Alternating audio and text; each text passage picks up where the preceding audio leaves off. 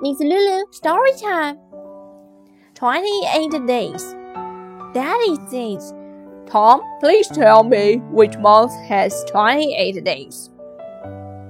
Tom says, every month.